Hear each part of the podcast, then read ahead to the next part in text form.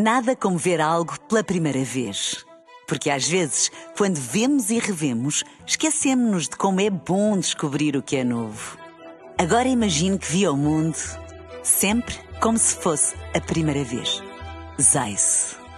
Veja como se fosse a primeira vez. Na rádio, no digital, em podcast.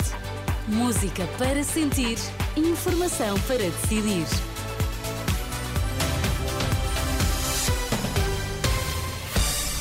Vai conhecer os títulos em destaque nesta edição da UMA. Boa tarde.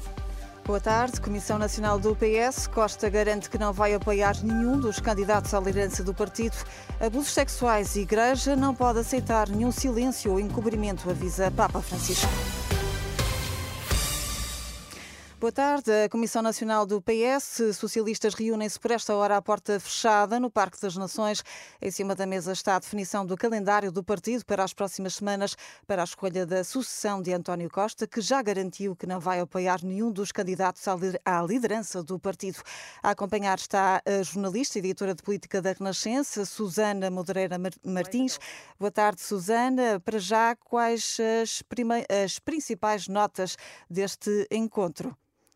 Deixa-me dar-te nota de, eh, de, das declarações do uh, Primeiro-Ministro um, aos jornalistas. Uh, ainda decorre a Comissão Nacional uh, de, de, do PS, dizendo António Costa que não cabe ao PS intermeter-se no tempo da justiça, tem de concentrar-se na campanha interna e depois nas legislativas. Foi este o fundamental da intervenção de António Costa, quer dentro da reunião da Comissão Nacional, quer então aos jornalistas, a quem deixou diversas farpas ao Presidente da República, se bem que muitas muitas delas implícitas. Desde logo, o bom senso que não existiu ao serem convocadas eleições e depois um desmentido público eh, sobre o que Marcelo Rebelo de Sousa disse há dias, de que terá sido o Primeiro-Ministro a dizer publicamente que pediu ao Presidente para chamar a Procuradora-Geral da República a Belém. Vamos ouvir. Terá que fazer, perguntar ao Sr. Presidente da República que comentário público terei eu feito, não me ocorre nenhum, eh, mas enfim, se eu fiz algum comentário público, ninguém melhor que os senhores jornalistas eh, estarão aqui para saber eh, que comentários é que eu fiz ou não, porque se foi publicamente, foi seguramente perante excelências.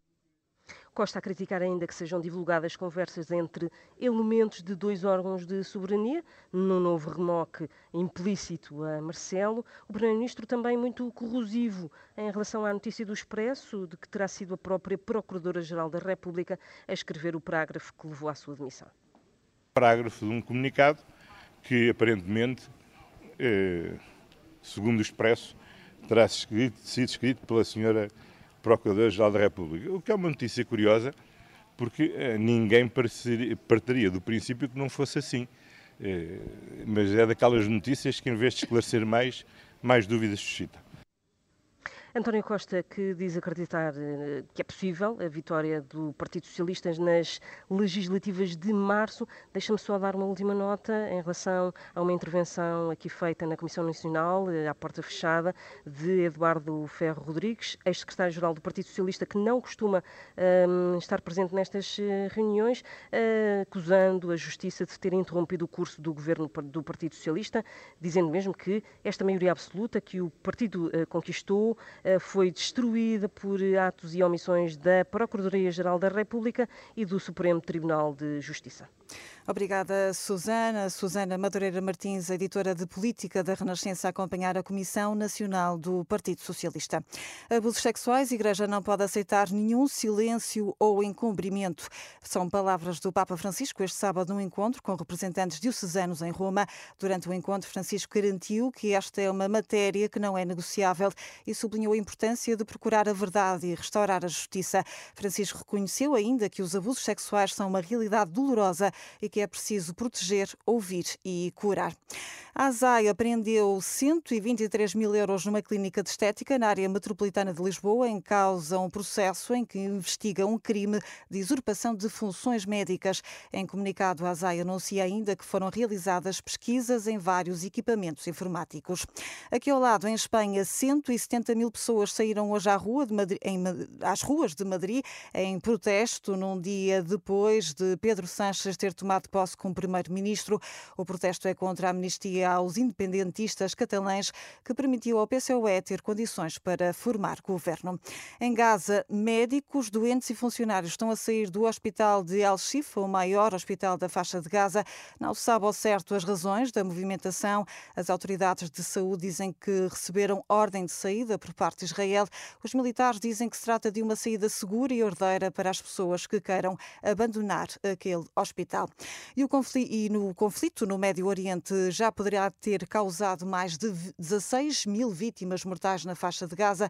O número é avançado à agência espanhola EF pelo Ministério da Saúde de Gaza, que garante que se trata de uma estimativa que o número real de vítimas poderá ser muito maior. Ainda segundo o Ministério da Saúde de Gaza, pelo menos 3.500 pessoas permanecem debaixo dos escombros dos edifícios bombardeados pelas forças israelitas. Nada como ver algo pela primeira vez. Porque às vezes, quando vemos e revemos, esquecemos-nos de como é bom descobrir o que é novo. Agora imagine que viu o mundo sempre como se fosse a primeira vez. Zais. Veja como se fosse a primeira vez.